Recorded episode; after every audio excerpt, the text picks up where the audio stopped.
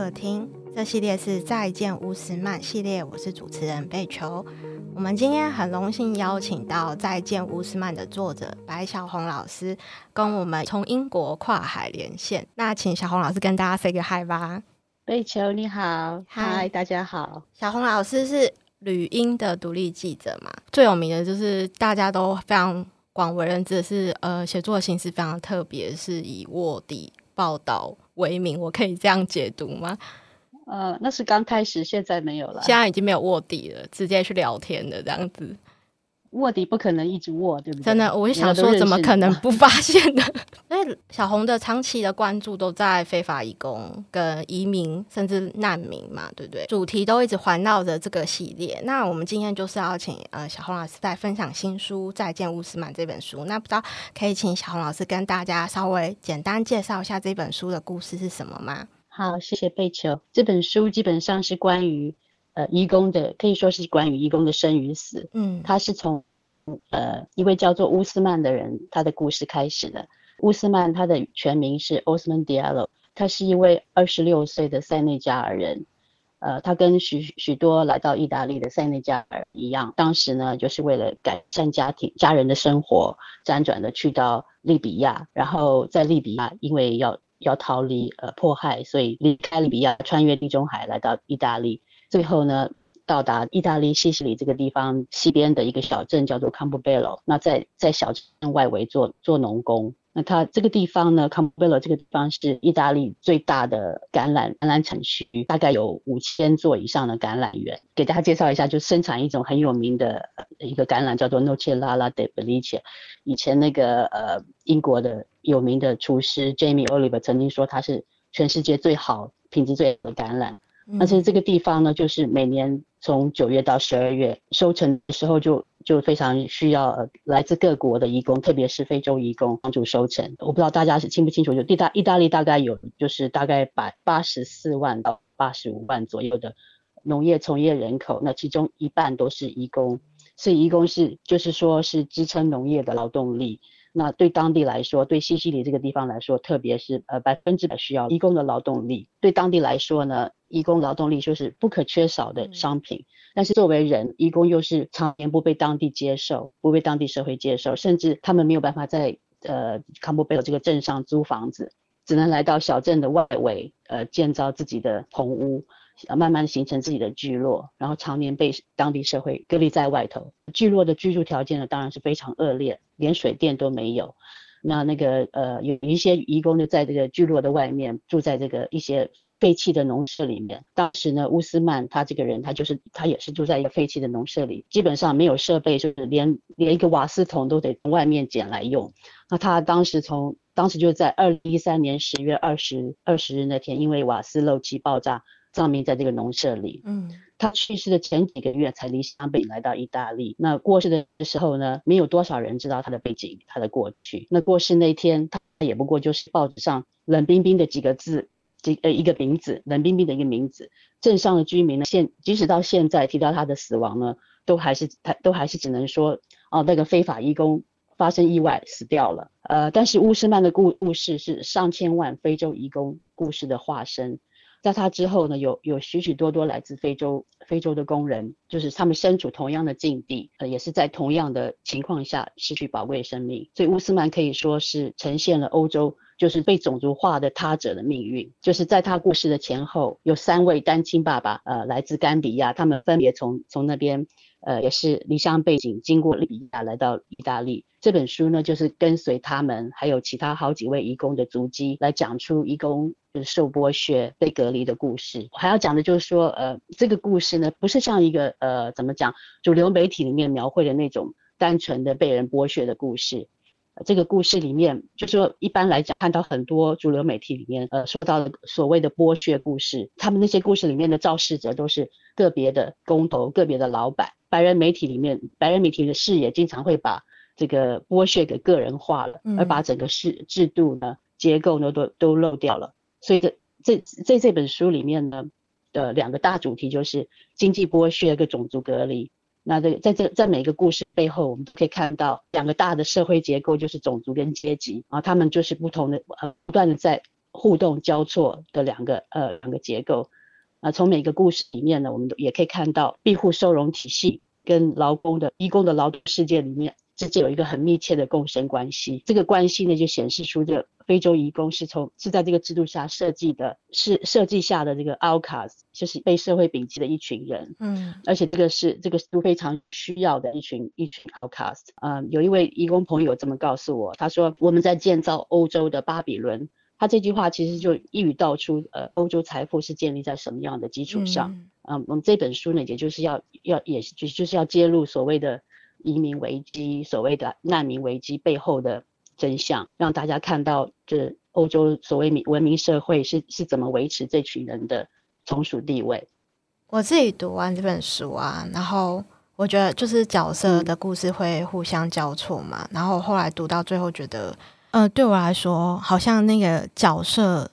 发每一个角色身上发生的事，它是可能会发生在每一个来到欧洲的非洲移工身上，然后它是一直重复发生的悲剧这样子。因为这个体制嘛，或是呃很刻意的制度造成的结果这样子。那嗯嗯这其实其实这本书就是延续着小红老师前面呃很多作品的。核心关怀下来，就比如说隐形的生产线到散沙到隐形性产业，然后到后面的比如说边境人生，都是一路在讲这些呃，您核心关怀的，比如说弱势人权吗？还是您觉得一路以来你是怎么决定说你要这么花这么长的时间去关注不同的族群之间他面临的处境呢？当时以中文版《零星生产线》是是从 Chinese Whispers 改编的。嗯、那 Chinese Whispers 这本书呢，是刚开始是从一位中国工人叫做张国华，他在英国北部的一个电子厂里面过劳死的一个悲剧开始的。从、嗯、那个时候开始，我就就是他这个这个悲剧就启发我去做这这一方面的采访，就是想了解当时无证工人的状况。嗯、那后来到了二零零四年，就是莫克姆湾海难的时候。呃，我就更觉得说有必要去比较全面的记录中国工人在英国就是各行各业的生活呃工作状况和生活状况。同时呢，也就是那时候感觉就是说，主流媒体对无证工人，特别是中国工人完全不了解，那把他们的存在就是跟人口贩卖、跟走私这些问题都连在一起。嗯，所以他们形象基本上就是被已经被罪犯化了。所以《Chinese Whisper》这本书基本上。当时是想要返回他们就是作为人的面貌，对。那后来到了他这本书，就是怎么讲呢？决定是要写这本书，其实刚刚开始是因为想要了解，就是在英国的这些中国劳工他们的家乡、他们的背景。后来去到了中国呢，看到的是更大的那个国呃，就是国内的中国国内的移移工世界，就是城乡之间的移工，嗯，所以就就想去看这个。那。那当时，呃，因为那个时候从呃每次回台湾的时候都是坐铁路回去，那路上就会经过俄罗斯跟中国，那每次看到很多的很有意思的移民现象、很移民经验，所以就很想用用铁路经验作为一个媒介，然后来写这本书，对，所以就起了这个想法，对。因为我觉得好像就是呃是真的，你生命中或生活中看到或认识到某一个人，然后。你会想了解更多他们遇到事情背后的呃更庞大的东西到底是什么吗？呃，我自己感觉上，您刚刚分享就是好像说，当你决定这个主题的时候，可实际上是有一件人或一件事去触发你。对对，经常是这样子。对，嗯、呃，是一件事，或是一个事件，或者是一个悲剧，或者是很常常是。因为呃主流媒体的一些报道，然后我对他的、嗯、我自己个人对他的反应，嗯，就是嗯对，经常是因为这些原因，嗯，就就激促我去去做这些 project，是是，对，都、就是通通常是这样子的，对。那像隐形性产业呢？因为其实这本书就是我自己很多年前有读过，然后那时候就是非常的，就是呃非常的、嗯、怎么说呢？很 shock 嘛，就是。真的可以这么接近你想要采访的产业或是对象，可以做到这么贴近的状态，这样子。嗯，呃，隐形性产业当时的想法是是在那个 Chinese Whispers 做暗访期间，嗯，有的就是那个在暗访期间就看到说一些呃中国的中国的女性，她们在做农活淡季期间就去就跑到城里去做新工作，嗯，呃，那那那是比较就是危险性比较高的工作，那也是比较受媒体罪犯化的一个领域，所以当时就是我就很有兴趣想说了解这个产业的背后的，同时也想看看不同的移工，比如说中国的移工跟东欧的移工在这个产业里面的不同的状况这样子。那这次怎么会决定说要呃写一个？就是因为其实您平常居住是居住在英国嘛，那怎么会想要去采访一个呃在意大利，而且还是西西里小岛的非洲移工呢？呃，因为意大利是处于欧洲的边缘嘛，嗯、意大利跟希腊都是在欧洲的边缘，那、嗯、他们是算是欧洲国界的前线，所以呃。嗯也是，也可以说是欧洲他去抵挡移民或难民进入的关口，哦、所以在意大利上岸的这些人，嗯、通常都会，呃，都会来到，最后会来到法国海岸，嗯。的，然后在那边的难民营，从那边难民营出，呃，然后就是试图进入英国，所以我那那个时候，二零一六年的时候，曾经去采访，呃，法国难民营 Calais 这个地方，嗯，那边有一个很大的难民营，还有当克也有，就是那那边的，呃，很多。移民跟难民想要进来英国，到那，所以我就到那边去采访他们，然后就发现说他们原来都是，呃，是呃，怎么说呢？他们的上一站在那边，这样。对，在意大利，呃，特别是在兰贝杜萨，呃，兰翻翻译成兰贝杜萨这个地方的小岛，在意大利的小岛，他们都是从这边上岸的。然后我那时候就就是很想去去看看这样子。那那呃，对，那。后来呢，二零一六年就去去到那边，呃，想要了解就是收容所里面的事情。那后来发现说，在采访收容所的里面的移民的时候，发现说他们几乎每一个人都是在做在农业里，就是都都是在从事农业，都在做农活。那时候印象蛮深刻，就知道西西里中部的一个地方叫做 Corleone，在在在一个山坡上有一个小收容所，嗯、那就是那边的。几乎每一个移民都是冈比亚来的，然后告诉我说，呃，我们就他就指着远方的那个田野说，呃，我们就在那边做农活，嗯、呃，那后来就发现说，很多很多的，几乎所有的收容所里面的呃移民都是在做，都是在从事这个行业，那、嗯、那就觉得，我就，但是同时呢，就是说，呃，收容所里面的管理阶层不愿意谈这些事情。对。啊，那那其他的就比如说像非政府组织接触的时候，他们也不是很很了解这些事情，所以我就感觉说，好像呃，在这个庇护收容所的这个系统里面，好像有一个世界，这个劳动世界是我们都大家都不知道的，所以就就是特别想想去了解，对，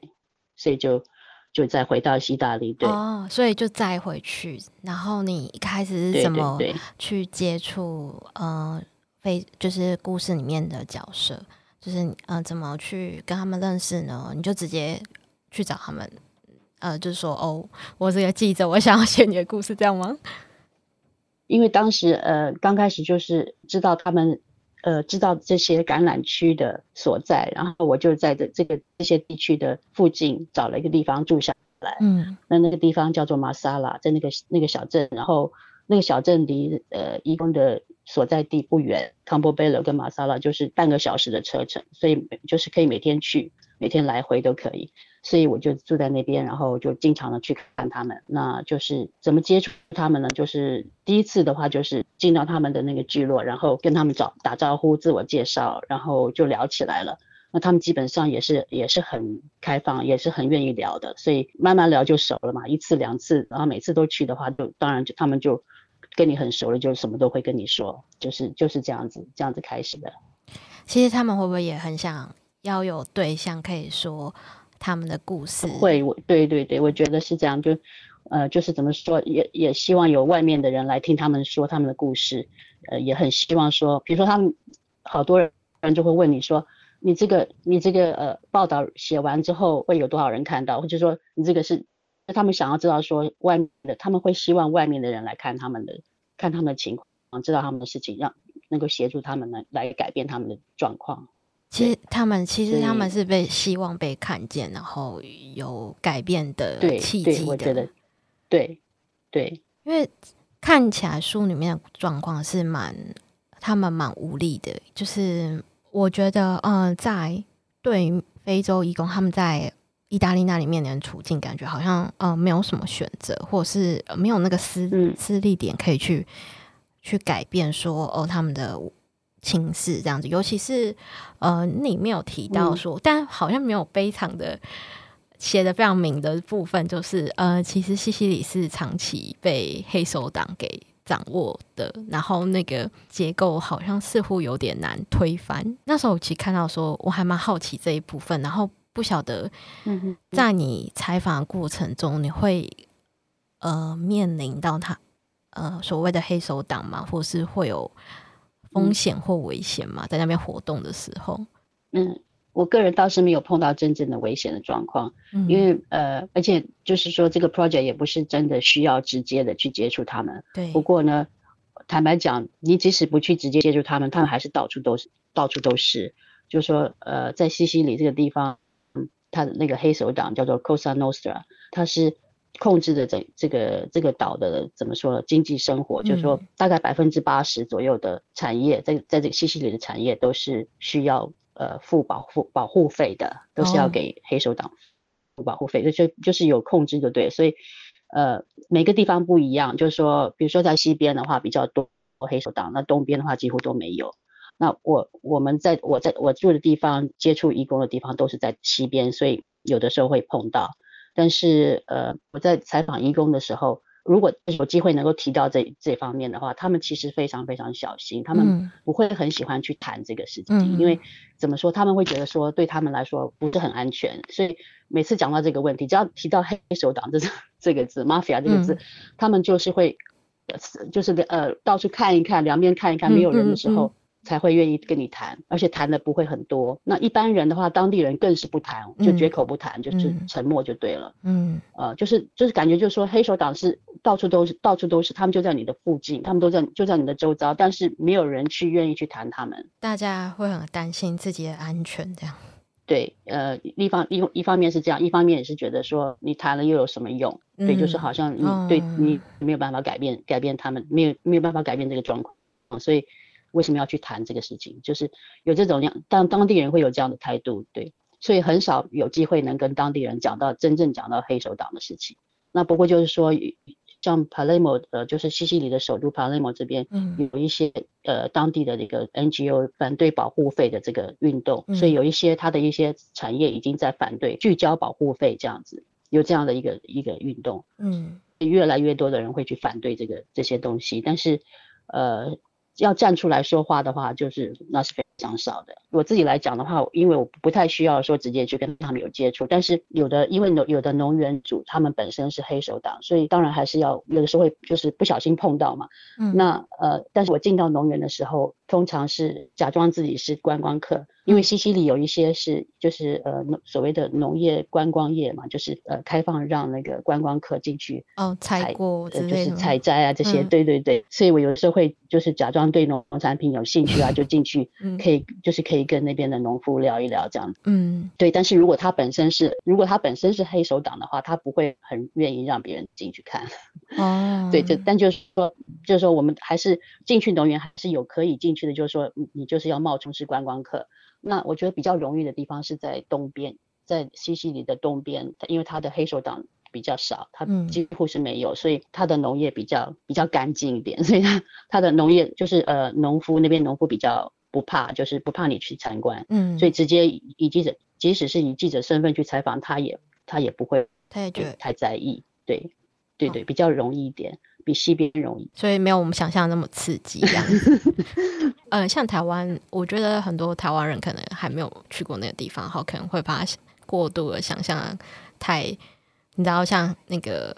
嘎发的之类的那种感觉这样子。嗯，对，不只是台湾人了，我觉得大家都是这么想了。嗯、对，对我自己有意大利朋友，跟西西里就是跟，对对对，对，就是跟 mafia 连在一起，对。对，是一个呃，是一个 stereotype，对，对，没办法，嗯，对。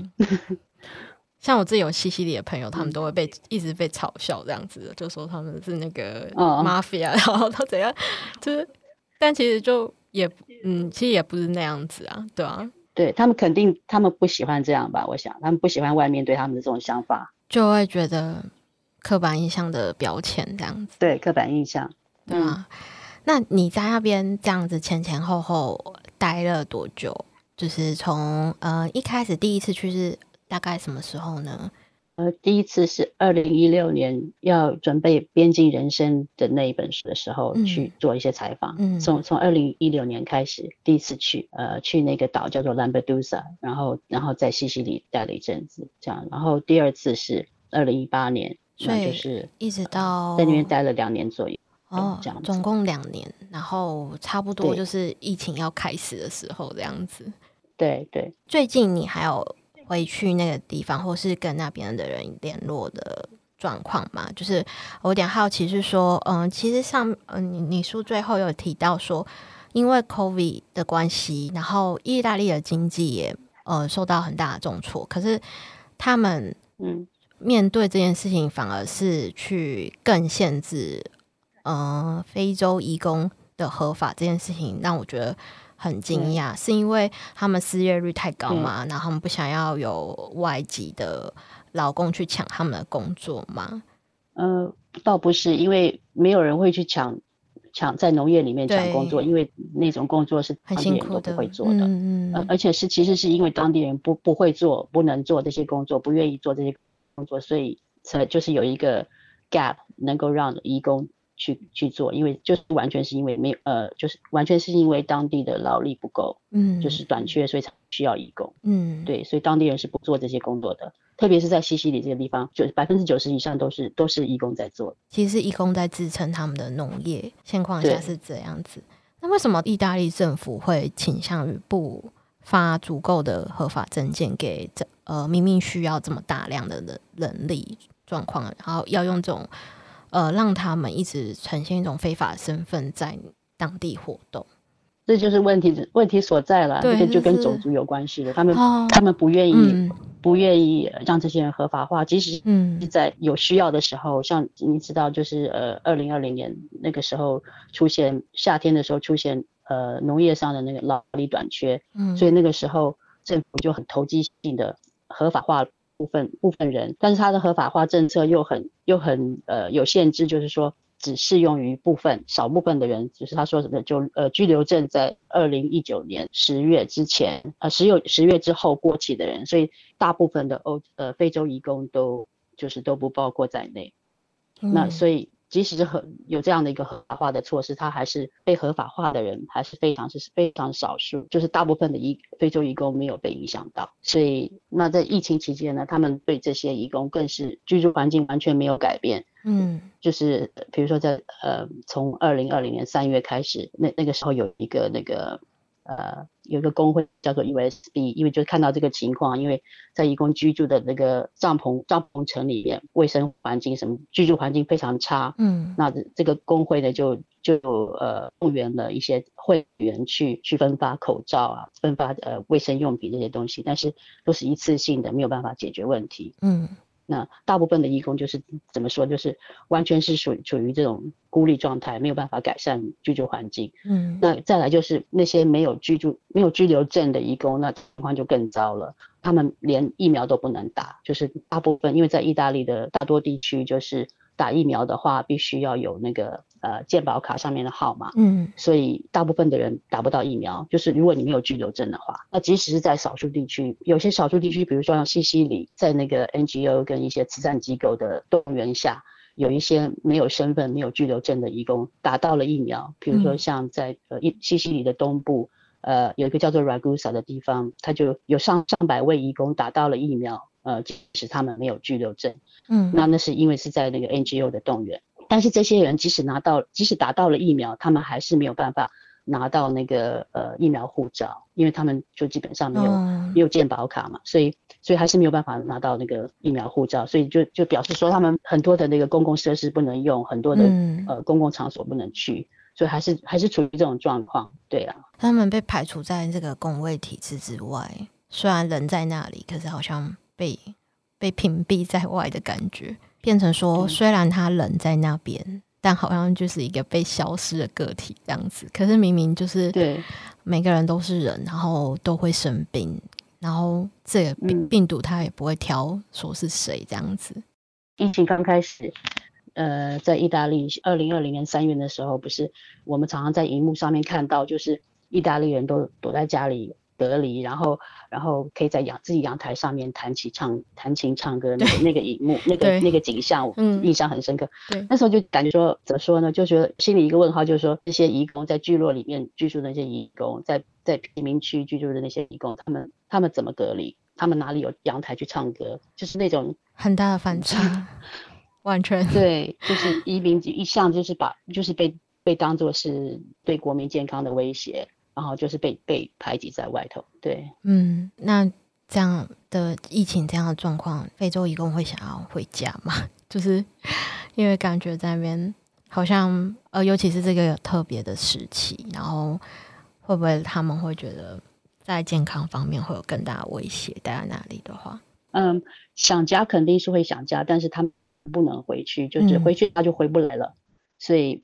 基本上，大多数的义工就是没有办法，嗯、没有办法回，没有办法回家。嗯，能够回家都是有证件的，哦，有居留证，然后有有长期居留证的比较少，这样的人比较少。边境管制的问题，他可能回去就再也回不来，这样子吗？就不能回来。对，如果回去的话，嗯、所以变他们也没办法移移动了，就是也只能待在那边。对对。所以，呃，怎么说？对他们来说，如果能够拿到、嗯、很多没有居留证的人，如果拿到，如果能够拿到身份，拿到居留证，对他们来说是一个很大的呃进步，因为基本上表示说他们可以离开意大利，可以到别的国家去工作，可以在可以在欧盟其他国家工作，哦、可以有嗯嗯嗯嗯行动自比较自由一点。对，所以这个居留证对他们来说还是还是很重要的。对，嗯嗯哦，因为因为欧盟区的关系，所以等于他这边是第一站，然后如果他可以。在这边取得合法的身份的话，他才有移动的自由，这样子，不然他就会一直是对，像是难民，他这样子被归类成是呃这样的非洲移工是归类成难民吗？或是非法啊入境？我不知道，就是在意大利的政府的角度来看是怎么看待他们的？嗯、当地人基本上把他们就当做都是非法移民，嗯，非法移民，嗯，就或者就是其实很多当地人，比如说像在 Campobello 这个地方。直接就就叫他们黑人，就是就叫他们 black，嗯，blacks，就这样称呼他们，轻蔑，只要提到他们就是 blacks，嗯，对对对对，但是呃，至于他们的身份，就是说他们有没有居留证，一般人是不可能，就是没有这个怎么说呢？他们不管你有没有生活身身份证，有没有有没有居留证，他们就一并的把你当做是呃 blacks。那这个 blacks 所谓的黑人的意思，其实就是就是低人一等的意思，在他们眼里，对。那呃，一般的欧洲人的话是把把这些人分成两种，一个是经济移民，要不然就是难民。嗯，经济移民就是你完全是因为经济经济问题、经济因素离家，那你你是自愿离开的，所以你的你被接受的程度就就比较低。如果你是难民，是因为政治因素，那就高一点。哦，真的吗？在他们眼里反而比较高吗？比经济移民稍微高一点，真的哦。你可能你如果有有努力的话，你还还可以在我们社会里面有一席之地。他们的看法就这样，移民跟经济移民跟难民是分开的，嗯、完全分开的。嗯、这群移工的话，非洲移工在他们眼里就是经济经济移民，所以对他们来说根本就不值得被接纳。对，这是当地的社会的看法。那感觉根最根本性的问题是种族歧视，就是 不论怎么做，好像因为肤色或种族，当地人会有一个对标签存在。讲出来就是这样子，但是这个东西你跟意大利人讲，没有人愿意承认。真的，是这事实上就是它背后就是这个就是这个事情。那他们会怎么说？种族跟阶级是合在一起的。嗯、对，嗯、呃，你采访的时候，你有嗯，就是你有跟当地人聊到这件事吗？然后他们会他们会怎么去诠释他们现在对待当地的非洲移工的状况？呃，跟当地就是当地人聊天的话，如果讲到这个，当然都是都是他们会避开这个，他们不可能会去承认种族歧视的问题，哦嗯嗯、根本不不愿意去面对。对，所以但是跟移工谈话后，当然这个种族歧视、种族主义这些事情都是第一个第一个问题，就是他们讲会讲到的事情就是这个，大家共同面对到的问题。嗯嗯，对，嗯，对我们为什么会处于现在现在这个状况，是因为是因为 racism，是因为他们给他们对我们的。种族种族隔离是他们都了解自己自己为什么会在这个情况下，但是当地人完全不愿意谈，即使了解，可能也不愿意去讲。没有，我没有碰到当地人是愿意去承认 有种族歧视的这个问题的。对，这样子其实呃听下来的话，感觉你有算过说你的受访者有多少位嘛？因为其实真的是记录了非常多人的故事、生命故事，然后从他们到那边，然后到他们可能呃因为一些不幸，然后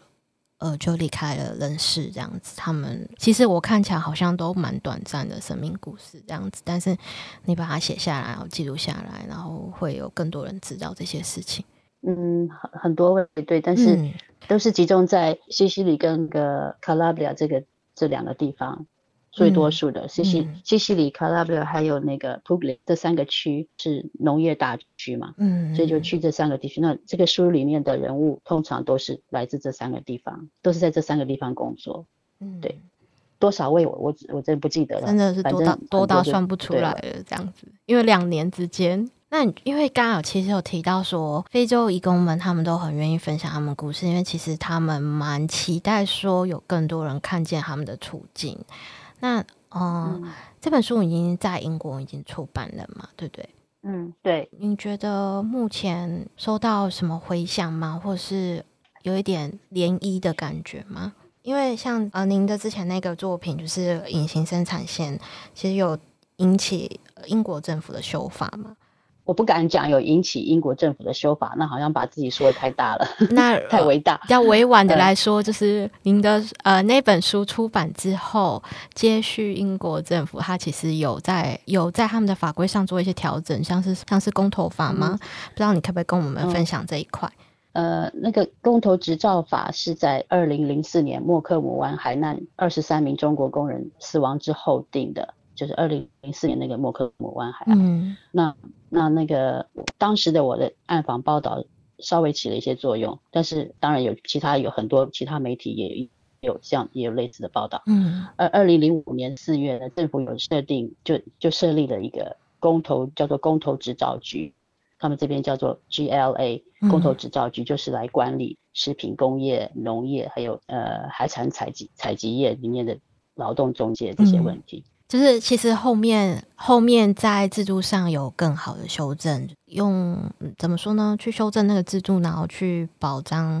那些呃移工的权利吗？如果说你要解读这个法的话，修正。坦白讲，我觉得这个呃公投执照法、公投执照局他们的他们所做的，我觉得其实对中国中国劳工的话，嗯呃、对当。是中国劳工其实作用不大，因为法的意思就是说，呃，要对那些呃中介，呃，在这些产业里面的中介要有有所 regulate。那它的这个规定里面就是必须针对非法，比如说你是一个你是一个劳力中介的话，你就不可以雇佣非法劳工，嗯，所谓的非法劳工，嗯，那意思就是说，你如果你底下有一些中国来的没有身份的人，没有没有身份的劳工，那你就。必须把他们炒鱿鱼，他们不能工作，所以意思就是说，你根本你不是去，你不去，你不是去这个这个法律就不是不是去改善他们的工作条件，而是夺走了他们的工作机会，这样子而已，没有办法改善到他们的工作条件，因为他们不能工作了。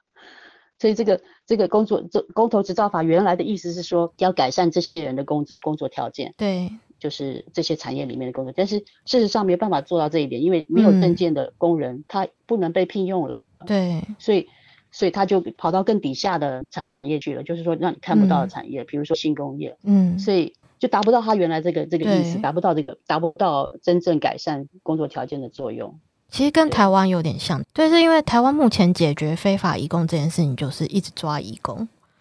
就是。把他们遣返，这样，可是并没有解决这个问题。为什么他们会需要逃跑？为什么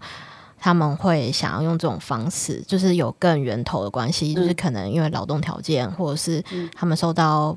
并不是那么自由跟平等的对待，所以逼到他一个极限，他才需要去逃跑。但是面临这件事情，像台湾政府也是有点，那我就解决那个问题，就是问题发生的状况而已。就是我，我就是把。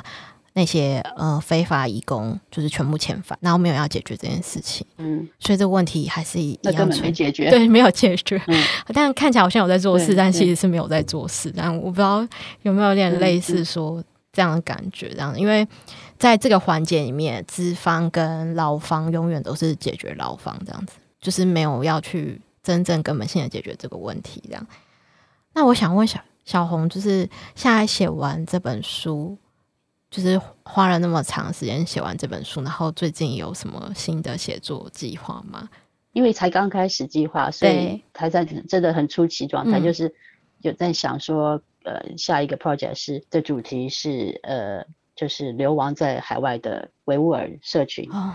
嗯，呃，因为最近你你知道，就是在中国在新疆的新疆的人权问题，其实国际媒体都有报道很多很多。不过就是说，在国际难民，他们国际难民的状况，就是维吾尔人作为国际难民的状况比较。比较没有人知道，对，所以我我就是希望说能够跟朋友一个朋友跟我合作，嗯，他是比较熟悉土耳其的土耳其事务，还有还有在土耳其的维吾尔社群，他比较他比较熟悉，所以我我们会一起做这个，嗯，那就是那主主要就集中在在土耳其，呃，会去那边一起计划采访这样子。之前也有听到一些流亡在外面的维族的朋友。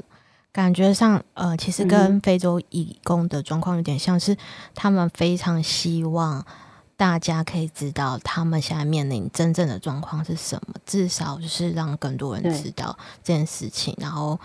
不会因为沉默，然后这件事情好像就不存在一样。所以可能下一趟旅程就是要去土耳其这样子。嗯、呃，希望是这样。但你要小心安全哦。为什 么感觉您都挑一些很？有点高度危险性的采访主题。现在比较比较担心的是疫情，嗯、土耳其的疫情。哦，对，很严。现在土耳其的疫情可能还有一阵子，也许下下半年可以开始进行你的采访行程，这样吗？希望，对，希望可以。那希望一切都很顺利。而且我我们，嗯、呃，我相信台湾人也都很关心维族的状况，然后，嗯，很多人都想要知道更多的。情况我们都很想要了解，这样子。那今天、嗯、今天很谢谢小红老师来跟我们分享很多就是在写作背后的故事，我觉得真的是超级精彩。谢谢贝球的耐心，我觉得呃那个背后的故事都可以再出一本书了，就是这整个写作的过程是什么。那最后我们一个特别活动，想要邀请各位听众一起来参加，就是对呃小红姐有任何的问题或者是。呃，这本书可能你还没看，但是你有一些问题想要提问的，都可以到南方家园的 IG，我们有一个限时动态的活动，直接在现实动态回复，就可以把我们到时候会把问题收集起来，在最后一集再请小红一起跟我们分享她的答案。那就欢迎大家踊跃提出问题，然后我们非常期待这本书的上市，听起来真的是非常的精彩。谢谢那就感谢大家的收听，我们就下集见喽。拜拜，再见，拜拜。